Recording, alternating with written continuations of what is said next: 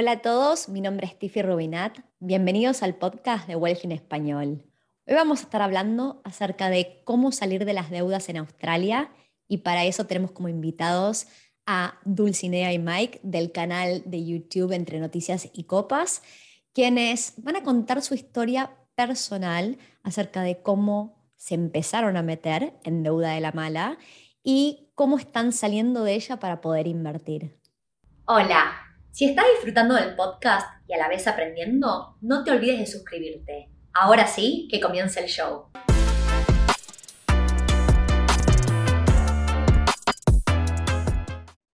Bienvenidos Dulce y Mike, muchas gracias por sumarse al podcast para hablar del tema de las deudas. ¿Cómo andan?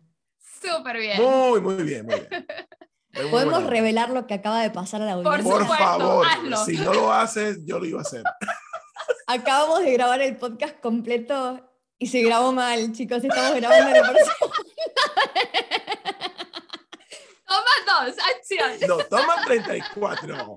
Así que lo Bueno, cosas que pasan en el business de, de estas, de estas cosas, estas lo grabaciones. estamos tomando con humor y vamos Ay, a grabarlo pues y va a salir todavía mejor. Así que vamos a arrancar desde el principio, que es Ujú. si pueden compartir un poco eh, hace cuánto tiempo está en Australia y cómo arrancó este proceso de ir de a poquito adquiriendo deuda. Pues bueno, eh, nosotros llegamos a Australia en octubre del 2012, o sea, estamos a- próximos a cumplir 10 años en este hermoso país. Felicitaciones. Ah, Gracias. Muchísimas gracias. Y nada, las deudas, las condenadas deudas, empezaron eh, eh, poco a poco, eh, pero fue cuando cumplimos cinco años acá que cuando, decidimos, mira, que vamos a comprarnos un vehículo, que vamos a aplicar una tarjeta de crédito, que eso suena muy bien, tú sabes, mucha flexibilidad. Y pues bueno, todo eso conllevó a que eventualmente tuviésemos unos 50 mil, eh, un poquito más de dólares en, en deuda eh, de consumo, Ujú. no deuda buena, que, ah, no, compramos una cosa o algo que nos da dinero. No, no, no, deuda tonta. Y creo que así. también lo que ayudó con eso fue el tema de las expectativas. Tú te vas de un país a otro buscando mejor calidad de vida y quieres tener lo que tienen los demás, quieres un carro, quieres una casa, porque eso indica a que tú estás avanzando. Entonces en esos cinco años, obviamente, eh, no veíamos que avanzábamos, entonces empezamos a adquirir estas cosas que supuestamente nos iban a ayudar a crecer, pero lo que realmente creció fueron las deudas. Exacto. Beneficiamos a otros, no a nosotros mismos.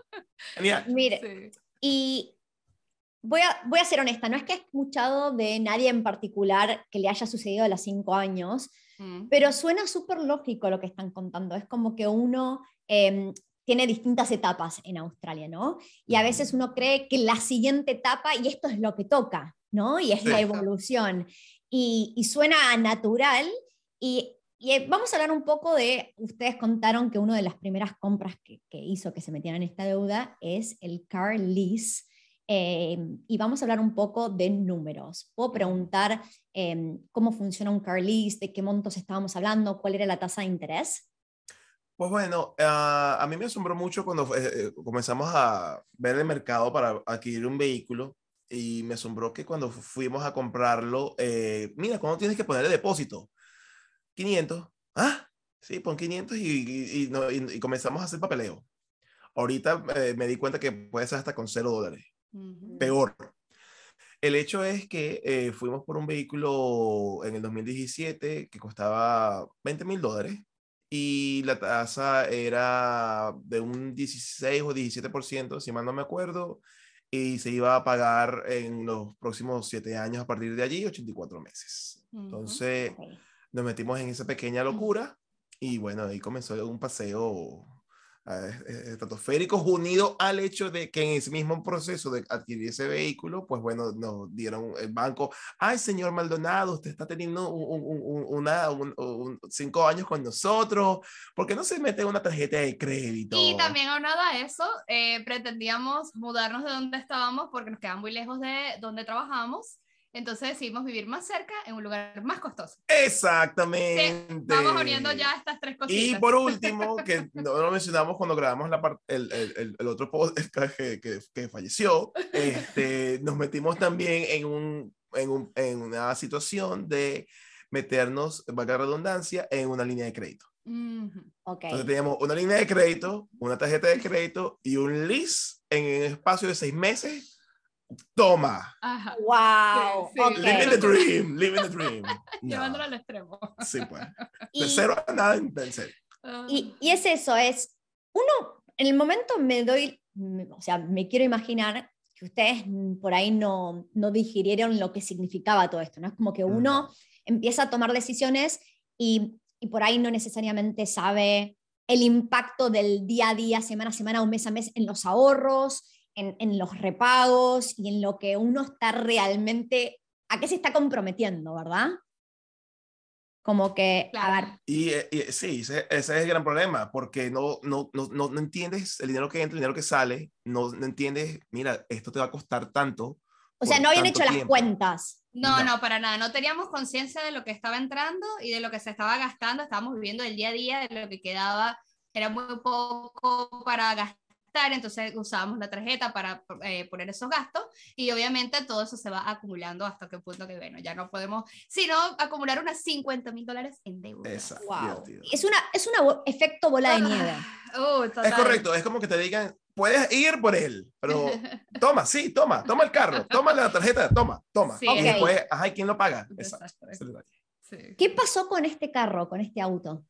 Pues bueno, nada, ah, eh, se compra el carro y todo bien eh, de manera relativa, pero después la vida se encarga de que si es complicado la cuestión se haga más difícil. Eh, en el 2019, Dulce tuvo que ir a la Argentina para apoyar a su mamá en un proceso migratorio desde Venezuela y yo me quedo solo aquí en Australia, significando entonces que en vez de haber dos sueldos, hay uno solo y toda esta carga eh, gigantesca detrás, ¿no? Entonces llegó un punto en que yo le dije, o yo como o yo pago el carro, o sea, no puedo hacer las dos y de verdad que reduje mis costos a lo más que podía. E inclusive me puse a vivir con una roommate porque no podía seguir pagando el apartamento donde estábamos viviendo y llegó el punto que dije, no, hay que vender el carro. Ujú. Lo difícil de vender el carro cuando lo compras en un proceso de financiamiento es que obviamente tú compras el carro, pasan dos años, no cuesta 20 mil dólares el carro. El carro costó eh, en ese momento cuando lo vendí 13. Y siendo, y siendo este, digámoslo así, generoso, porque habían en 11, 12. Ujú. O sea, se pierde obviamente valor en el vehículo como tal. Y ante esa situación que yo sabía que iba a haber una pérdida monetaria y que no iba a poder repagar entonces eh, al, al banco lo que se debía todavía, porque eso sí no, no, no baja, pues bueno, hay que, hay que hacerlo de igual forma, buscar la manera de conseguir el- el- la diferencia y salir de eso, porque más allá del financiamiento, que es una carga, es el, es el costo del seguro, el costo del registro, que eso va de la mano y no solamente, y no solamente financiamiento. Entonces, bueno, ahí Mm. empezó como que un poquito ya a sal- eh, fue como una pérdida el salir del auto, pero a la vez fue una tranquilidad porque ahora es una cosa menos que pagar para el caso de Michael. Sí, ¿no? eran tres cosas menos que pagar. Entonces, otra de las cosas que él tuvo que decidir fue mudarse a un lugar mucho más económico eh, hasta que yo llegara de la Argentina. Em, ¿Y qué fue lo que nos llevó a sentarnos y a ser más honestos con el tema de salir de las deudas? Fue que al yo regresar a la Argentina, por primera vez él fue sincero conmigo, porque esto es algo que ocurre muy común en las parejas eh, más de lo que uno cree, es que tenemos en la, en la presión en la sociedad de que los hombres en la casa son los que tienen que mantener la casa a flote, son los que tienen que llevar las finanzas, son los que tienen que hacer todo. Él, por miedo a no eh, decepcionarme o que yo lo dejara, no me hablaba de lo que estaba pasando con el tema de la finanza. Entonces, todas estas deudas que teníamos, yo no estuve conciencia hasta que llegué de la Argentina y me dijo, mira, esto es lo que está pasando. Yo lo quería matar, pero bueno. El carro fue la punta del iceberg. Exacto. Eh, pero bueno, dijimos, bueno, eh, eh, no, no hacemos nada con molestarnos, vamos a buscar soluciones y ahí fue cuando empezamos a armar este plan de salir de las deudas. Correcto. Ok. Yo voy a decir dos comentarios, que suena que me los estoy repitiendo de la grabación de hace una hora atrás, pero me parecen cosas importantes. La primera es que me parece una gran decisión, incluso si hayan vendido a pérdida ese auto, eh, es una gran decisión, ¿no? Y, y cuando yo hablo de, la filosofía de vida, que la practico en mi vida a diario, y tengo esta conversación para cualquier aspecto de mi vida, de lo que se llama cortar las pérdidas, cut your losses en inglés. Y el valor, lo que ustedes bien dijeron, el valor de un auto al día de hoy no es lo que lo pagué al momento que lo compré, ¿no? Y, y, si estamos hablando de un auto, da lo mismo si me fui de shopping y me compré cualquier cosa, imaginemos, me compré una campera, unas zapatillas, lo que fuera, y la pagué un cierto monto. Y después, hoy, hoy por ejemplo, me, me doy cuenta, estoy haciendo limpieza de placar y la verdad es que usé las zapatillas dos veces y me quedan incómodas y o las dono o las vendo o hago algo porque realmente no le estoy dando uso. Y uno empieza a pensar en el valor de lo que pago y en realidad no, ese no es el valor, el valor es el del mercado. Si yo pagué 200 dólares por esas zapatillas y me las si las revendo me las compran a 30, ese es el valor y es un costo hundido de lo que pagué en su momento. Y si yo quiero salir, seguir adelante y, darle una utilidad, no tiene sentido pensar en lo que costó en el pasado. bien? Pero emocionalmente nos duele porque pagamos más. Sí. O sea, es un tema, es un tema y, y qué bueno que, a ver, no le deseo nunca a nadie meterse en deudas malas y, tomar decisiones que después a uno lo ponen en una situación que es en aprietos, ¿no? Y uno está viendo cómo salir. Pero algo que eh, me parece importante es, esto fue toda una curva de aprendizaje y ustedes sacaron lo mejor. Y yo creo que en el momento uno no puede ver lo bueno de esa situación, ¿no? Uno está mm. queriendo salir de 50 mil dólares en deudas y no puede verle el positivo. Pero en realidad ustedes ahora están han aprendido muchísimo de este proceso. Sin duda. Y, lo han aprendido jóvenes y, pueden armar un futuro por, por, delante gigante de hacer cosas espectaculares donde no se repita esa situación que ustedes no quieren volver a encontrarse, ¿no? Ojalá. me parece importante. Total, sí, sí, de verdad que sí. Estamos, la, cantidad de cosas que hemos aprendido en este camino y, y que nos dice, bueno, ya próximo estamos a salir de estas deudas, mira todo lo que pudimos pagar, a lo mejor en estos próximos dos años y medio, tres años, vamos a poder amasar eso en, en, ahorros y ver en qué podemos eh, invertir, obviamente. y puedo preguntarles, entonces, ¿compraron este auto, tarjeta de crédito, línea de personal de crédito? Todo, todo, ah, porque no le echaste el cuento de la, de la línea de crédito que utilizaste. No, no, ya, ya, ya. No, pero... Ah, el de consolidation, sí, sí. No, no, entonces, eh, hablemos de cómo, cuál es el siguiente paso, cómo empezaron a hacer este plan de salir de las deudas. Pues bueno, eh, eh, obviamente tienes la tarjeta y tienes una línea de crédito, todo está siendo usado porque obviamente con un solo sueldo no da suficiente para en, ese momento de vida apoyarla en ella en otro país. Eh, se sale del vehículo, pero todavía se debe parte del vehículo a quien nos da el dinero para poder completar. Y yo tengo que buscar la forma de reducir lo más posible tantas deudas por separado en una sola. Entonces me meto una debt consolidation que sin paja me fue la, la 16 empresa que acudí, la que me aprobó. 16 veces. Tuve 15 y decían, no, no, señor, usted no gana suficiente, usted está loco. Entonces, nada, la 16 me dijo que sí, redujo muchísimo la, los pagos por separado, eran muy onerosos. Y a partir de allí, era comenzar a, a pagar y a salir de, ello, obviamente, ¿no? Eh, ya echándose adelante, han pasado ya más de dos años, de 50 mil y pico que debíamos, estamos a 13 mil y pico que nos queda por pagar, y en el lapso, ojalá, de unos 8 o 10 meses, si todo sigue hacia adelante como queremos que vaya, pues bueno, ya no habrá ningún tipo de deuda de esa de consumo que no sea nada bueno para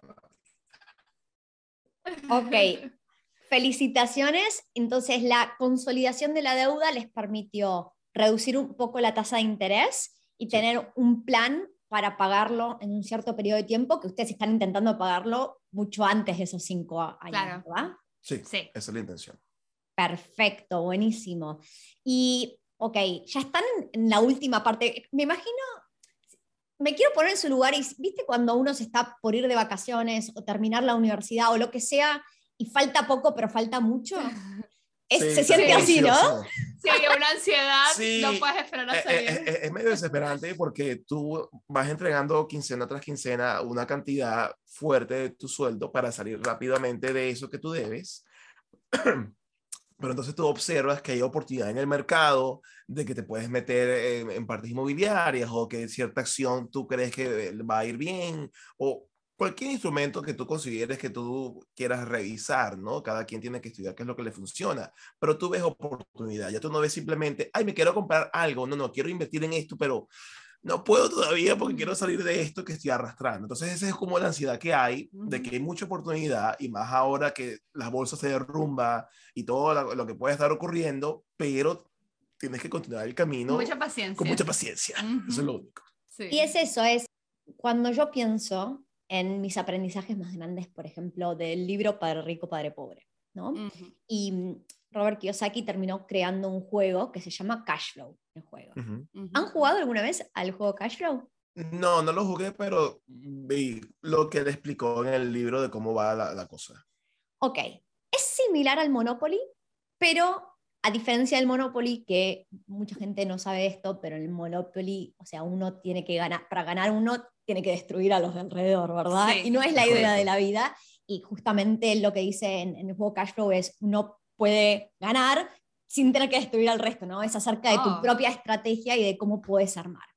Y en, cuando jugás a cualquiera de estos juegos, pues lo que querés tener es dinero en efectivo para poder aprovechar oportunidades, ¿no? Claro. O sea, porque el costo de la oportunidad es un costo grande. Y entonces ese es un gran aprendizaje. Y cuando yo pienso en todo lo que ustedes están haciendo, yo creo que están haciendo las cosas bien ahora, ¿está bien? O sea, contrajeron deuda mala, aprendieron, hicieron un plan y tienen tantas ganas de hacerlo suceder y salir cuanto antes de la deuda y poder empezar a invertir que obviamente están poniendo todos sus esfuerzos y más para lograrlo y por eso lo están logrando en este periodo relativamente corto de tiempo, ¿no? Sí. Entonces, para mí, cuando ustedes salgan y puedan empezar a gozar de una vida sin deuda mala, ¿está bien? Ujú. Obviamente uno quiere hacer muchísimas cosas y está buenísimo que en, en este periodo, hasta que en estos siguientes 8 o 10 meses, y ya lo vienen haciendo hace un tiempo, es prepararse y es, tenemos un abanico de oportunidades ahora. Van a llegar un abanico de oportunidades y hay que arrancar por algo y van a tener que definir por dónde arrancar. Y entonces, qué bueno que tienen este tiempo para, han mejorado su relación con el dinero, para pensar cómo quieren invertir y para mí ustedes están haciendo este excelente trabajo justamente porque saben lo que quieren lograr. Yo Sí. cuando hablo con cualquier persona acerca la primera reunión, primer charla con una persona y que me dice quiero invertir, bueno, ¿y qué es lo que querés lograr? Piensen en lo que quieren lograr con sus inversiones, porque eso es lo que los va a hacer ir cada vez más y más fuerte. ¿Lo tienen claro? Pues yo diría que sí, eh, justamente en el momento que hay que salir de, la, de, de las ominiosas deudas, es como comenzamos a pensar, yo primero, después de Usimar se unió, ¿dónde va a ir ese dinero después que salgamos de esto? Porque la vida continúa, la vida sigue, ok, este es tu primer objetivo, pero ¿cuál es lo que va después? Entonces, eh, yo invertí una cierta cantidad en acciones, otra cierta cantidad en cripto, pero llegó el punto en que, oye, pero ¿qué va más allá? ¿Hacia dónde va el futuro? ¿Cómo empezamos a ese camino de la próxima década acá en Australia cuando compramos la primera? Y fue cuando comenzamos a pensar en, en propiedad, en inversión, más no desde el punto de vista de una casa para nosotros, sino comenzar a, a tener una cartera. Dulcimar pensó más bien en tiny houses. Eh, yo también pensaba lo mismo y ya te voy a echar un cuento dulce al respecto porque yo eh, la deuda era tan eh, terrorífica que no quería meterme en una hipoteca, Sí, claro. pero la cosa ha cambiado. mucho. Porque claro, eh, gracias al, al- al podcast que teníamos, que es Entre Noticias y Copa, y hablando de este tema de las deudas, nos ha llegado gente maravillosa que ha querido estar eh, como tú en, en- en- en el programa y, y poder conversar un poquito acerca de... Nos están enseñando a ser adultos y a cómo manejar las deudas y cómo manejar el dinero. Y, y algo que, no, que nos gustó muchísimo fue que no hay que ver el, el- el- dinero como un enemigo, como que, ah, a mí no me importa el dinero, el dinero no me representa, pero no es la manera correcta de dirigirse a él, porque el dinero para bien te trae mu- mucha eh, felicidad en el sentido de que estás tranquilo contigo mismo y te da esa paz que necesitas para poderte enfocar en otros proyectos, estar más tranquilo, ser más creativo, porque sabes que todo lo que está pasando en tu cuenta bancaria está bien. Hay mucha gente que le tiene pavor al dinero. Yo le tenía terror a ver la cuenta bancaria y siempre verla en cero, era algo como que súper común y, y, tratas de evitarlo siempre. Y es algo que hay que cambiar, hay que cambiar esa relación con el dinero. Eh, porque al final de cuentas eso, te, te trae, te trae esa, e, e, esa estabilidad que, que, uno necesita para el día a día. Entonces, eh, averiguando un poco uh, con el tema de cómo pudiésemos invertir, nos daba pavor mira, vamos a meternos en 40 años en una casa, en una propiedad en Australia, nos parece súper costoso, no queremos más deudas. Entonces, no, hablando con ustedes eh, y nos estuvieron guiando, mira, no, no solamente tenés que comprarte una casa para vivir en ella, puedes usar las casas como... como un instrumento de inversión. Pues. Exacto, como un instrumento de inversión, a pesar de que no vivas allí. Y se va a ir, llegar a un punto que esos 40 años son ficticios, se va a reducir muchísimo más hasta se puede pagar en sí mismo porque la economía sube, eh, la, la economía acá en Australia es estable, entonces es, una muy buena opción. De, de, valor. Sí, pues. y bueno, antes de saber eso, obviamente estábamos viendo el tema de las tiny houses, me encantaba esa idea de poder construir tu propia casa y, y que sea sustentable y que no deje huellas en, en, en el ambiente. Y bueno, nos parece un, un, poco más económico, sin embargo, acá en Sydney no es tan común no se ve eso. No es sencillo. Eh, no, es sencillo por el, tema de. las políticas en el sentido, la legislación no, no, te hace la vida fácil para poder. Ah, mira, en aquel terreno que estaba. No, no puedes, no puedes hacer eso. Y, y, a ver, cosas a tener en cuenta. En, en Sydney en particular, Sydney es la ciudad más cara de Australia. Entonces, lo que vale en Sydney es la tierra. Conseguir tierra vacía para ubicar una tiny house es súper difícil para arrancar, ¿no? Em, ese es, un primer tema. Después, eh, yo sé que Dulce y yo hemos charlado bastante acerca del tema de tiny houses porque a las dos nos apasiona muchísimo yo eh, compartí que en este momento estoy intentando hacer mi salto en mi portafolio donde empiezo a aumentar mi riesgo, pero porque ya tengo una base estable de inversiones y estoy intentando en este momento actualmente, todavía no se ha dado la oportunidad, no sé si se cerró, pero estoy intentando comprar una propiedad para poder ponerle una tiny house. Muy bien, felicidades. Muy bueno, muy bueno, Así que se viene si no es esta propiedad que estoy mirando, será otra, ¿viste? Las cosas se van a ir dando y no sucede de un día para otro. Y hace más o menos, quiero decir, cuatro o cinco años que vengo estudiando el tema tiny houses. Sí. Y, y vengo viendo, y yo siempre digo, en mi filosofía de vida, esto es filosofía de vida, no existe la perfección, no existe el trabajo perfecto, no existe la inversión perfecta, no existe el hogar perfecto. Y cuando le digo esto a mi novio, mi novio me dice, pero yo soy perfecto. Le digo, no, tampoco existe el novio perfecto. Tú menos que nadie. Y entonces cuando estudiaba las Chinese, tienen montones de positivos y es un proyecto pasión y yo me doy cuenta que si yo quiero ser buena inversora, la parte emocional es la que uno tiene que dejar de lado, esa es la más mm. difícil. Y el, proyecto de Tiny Houses es un proyecto pasión para mí, entonces es muy difícil dejar la parte emocional. Cuando empecé a hacer mi, mi research y mi búsqueda, a ver, hay una gran variedad de tiny houses en el mercado para aquellos que no saben lo que es. En, en la teoría, hay tiny houses que pueden venir sobre ruedas, sobre un trailer, y hay tiny houses que se pueden poner sobre pilotes o sobre cemento, lo que fuera. Pero estamos hablando de una construcción relativamente chica, barata, y en el caso de que venga sobre un trailer, los bancos no nos van a prestar el dinero para una hipoteca. Porque es mucho riesgo, ¿no? Es, sobre ruedas, es un, como un vehículo y sobre todo pensando que la, lo que tiene valor que se aprecia en el tiempo en Australia es la tierra, no la construcción en sí. Entonces es un bien, esa tiny house se deprecia en el tiempo como un auto. ¿Está bien? Claro, eh, Lo, lo, interesante es, un auto sí nos puede traer un ingreso si lo usamos para trabajar o, o se lo alquilamos a alguien. Una tiny house lo mismo, si la ponemos en alquiler puede generar un ingreso, pero en, en todo esta, este research que estaba haciendo era, ok, la vuelta de tuerca para pedir plata a una tasa de interés no tan alta, mm. cuando en el 2021 empecé a hablar con distintas entidades que podían financiar tiny houses, en ese momento me hablaban de tasas de interés dependiendo, dependiendo del credit score de una persona del 8 a 12%. Mm. Y no puedo después refinanciar con el banco y aumentar mi deuda para comprar otra propiedad justamente porque está sobre ruedas y el banco no lo va a tomar como parte de la propiedad, ¿no? Entonces yo me venía como rompiendo la cabeza a ver cómo lo puedo hacer funcionar, porque ir a gastarme 80, 100 mil dólares en una tiny house es el depósito de una, siguiente propiedad que se aprecia, entonces tampoco quería eso. No es fácil, claro, balancear. Para mí, más allá de que estamos hablando de la deuda, estamos hablando de la deuda mala. A mí me encanta la deuda. Yo cuanto más plata me presten para comprar propiedades, yo la tomo porque lo estoy haciendo con responsabilidad y porque genero más dinero del que me cuesta la deuda. ¿Está bien? esa es la condición con, con, la cual yo contraigo deuda. Y con las Chinese me estaba costando. Entonces lo que estoy intentando hacer es un partnership con alguien que tiene muchísimo dinero en efectivo, que yo no tengo, y que es una situación donde ganamos todos, win-win, y por ende no tengo que necesariamente financiarme ni usar efectivo y podemos empezar a probar esto de las tiny houses. ¿está bien? Así muy bueno. Eso está muy bueno. Esa es la para inversores, qué bien. Que compartan tus mismos ideales, ¿no? Exactamente. Y, pero lo que sí digo es, sí me parece una excelente idea. A ver, como inversión cuesta mucho más darle la vuelta de tuerca para que funcione.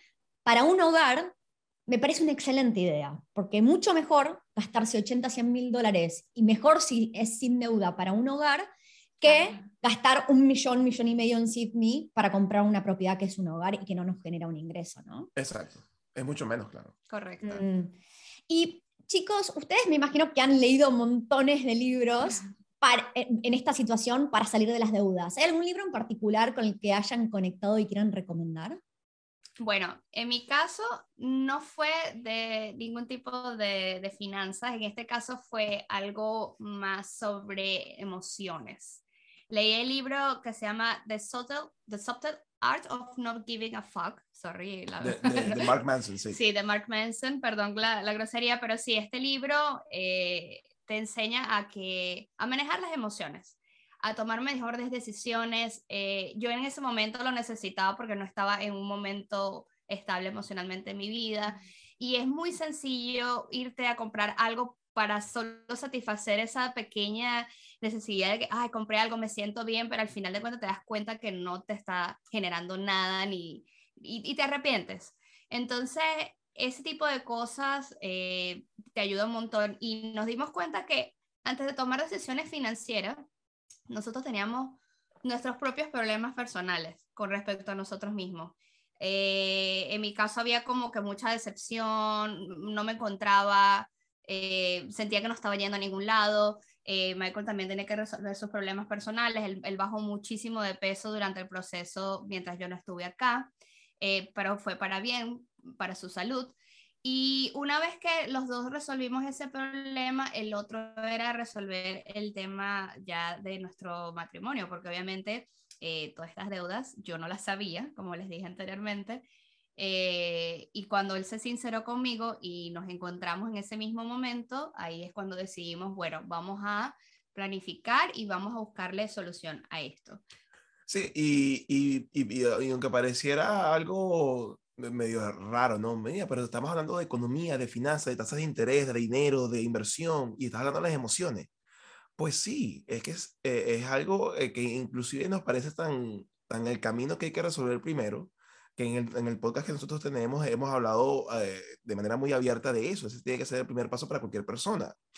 Porque como dice Dulce, si tú tienes un vacío emocional que nada más estás llenando con dinero y cuando se acaba el dinero, acudes a la tarjeta o acudes a un financiamiento para comprarte un carro porque te quieres sentir bien y no te sientes bien y ni nada que lo llene, es un, es un, es un hueco sin fondo. Y de 50 puede pasar a 60, 70, 80, 100, 120 mil dólares de deuda en nada, en satisfacer una necesidad emocional que nosotros no hemos sabido manejar. Entonces, es, es, un proceso que no es fácil, porque así como las deudas son terriblemente, eh, que dan pavor, los procesos emocionales que nosotros tenemos como individuos son, eh, nos dan mucho miedo.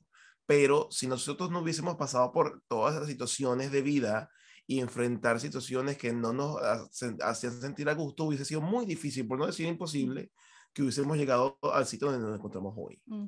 Mm. Y es eso, es uno va pasando y va creciendo. Y yo creo que la pareja se fortalece por estas conversaciones difíciles, por pasar por estas situaciones difíciles. Si uno puede pasar los malos, malas épocas, mejor disfrutar las buenas juntos, ¿no? Claro, em, ¿Cómo llegamos a grabar este podcast? Estábamos en el evento de inversores charlando con Mike y Mike me dice, Tiffy, vos tenés un excelente podcast, pero siempre hablas de, las, de, las inversiones y que vos sos buena ahorrando y, y hablas de todo lo bueno y hay gente que está en una situación un poco más difícil que vos y que no le es tan fácil ahorrar y no es tan estricta y estructurada con su finanzas.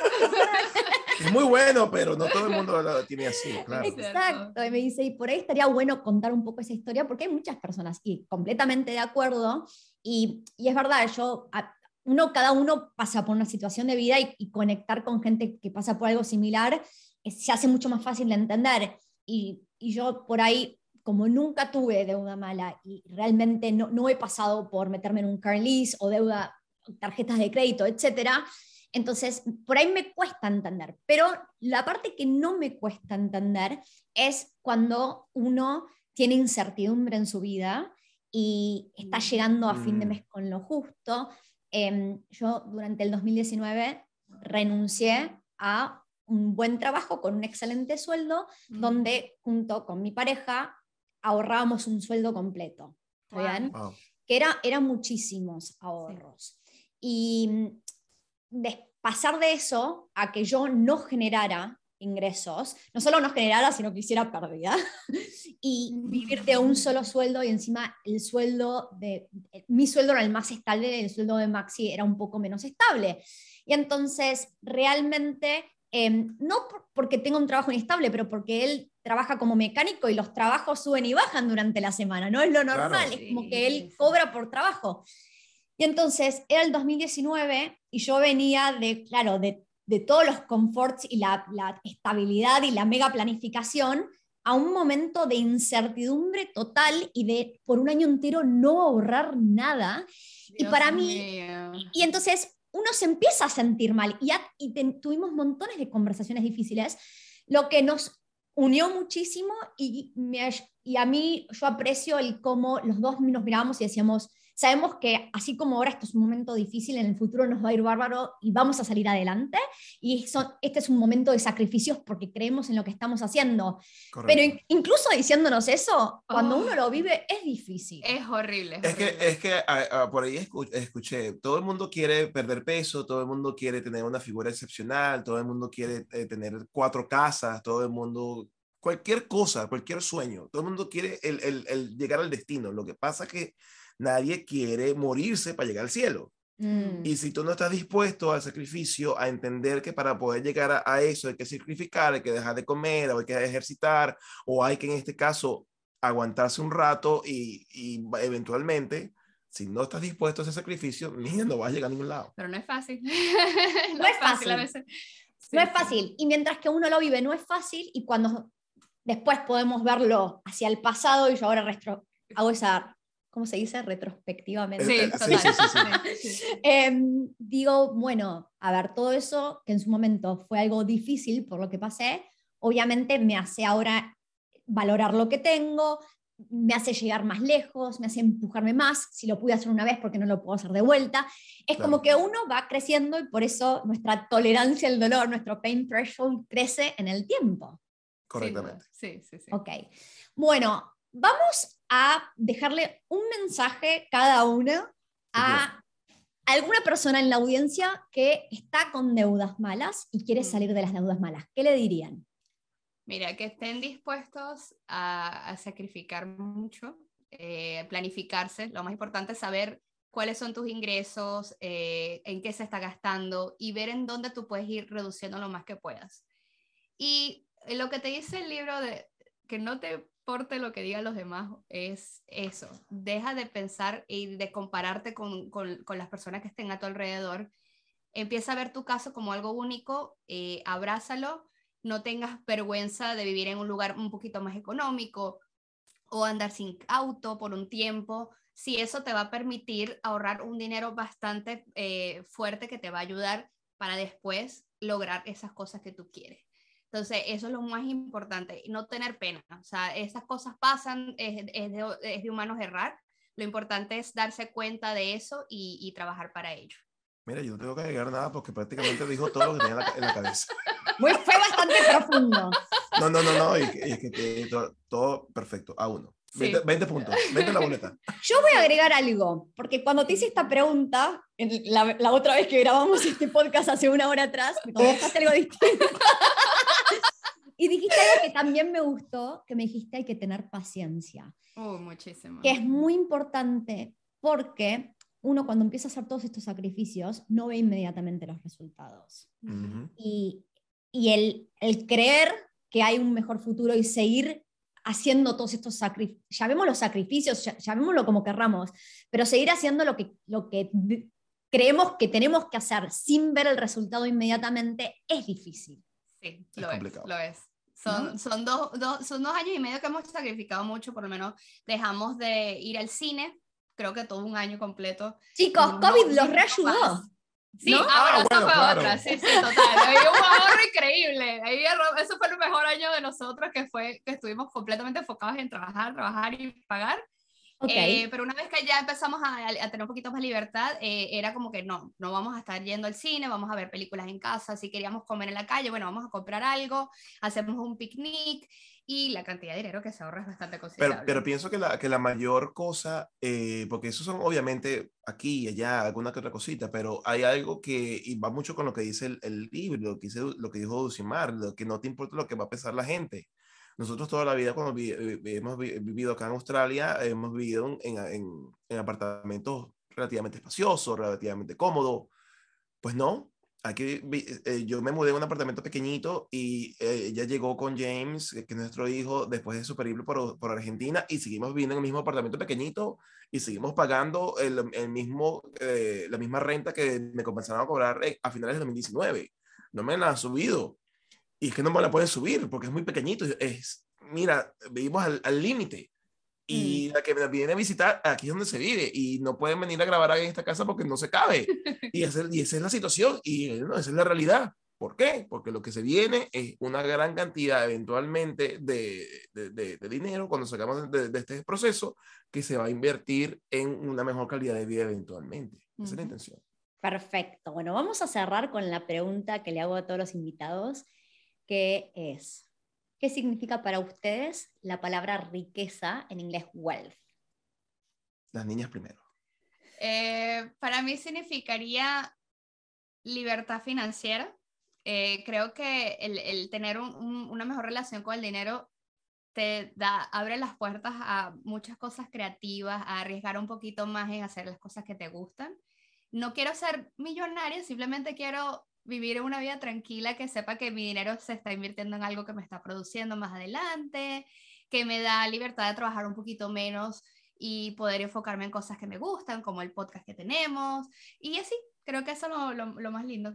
Yo agregaría eso, que eh, todo lo que tú dices es muy cierto, pero es la capacidad de poder administrar el tiempo como tú desees. Si te quieres ir de vacaciones por un año y puedes eh, pagarlo, dale. Si tú quieres trabajar menos y hacer con tu tiempo lo que tú deseas para explorar todas esas pasiones y todas esas cosas que te gustan, pues bueno, dale. Esa es la verdadera riqueza, poder usar tu tiempo como tú mejor creas, no tener que hacer check-in, checada en una empresa porque tengas que hacerlo porque no tienes otra.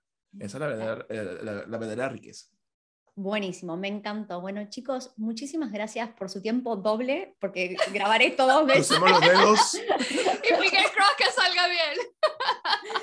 Este tiene que haber salido espectacular. Muchas gracias por compartir su historia y me encantaría pensar que de acá a dos años pueden volver a, a este eh, podcast y contar su experiencia, no solo ya habiendo terminado de pagar, la deuda, sino habiendo empezado a invertir. Eso es lo que me gustaría sí, escuchar. No puedo esperar. Correcto, sí, claro que sí. bueno, muchísimas gracias y hasta la próxima. Chao. Chao.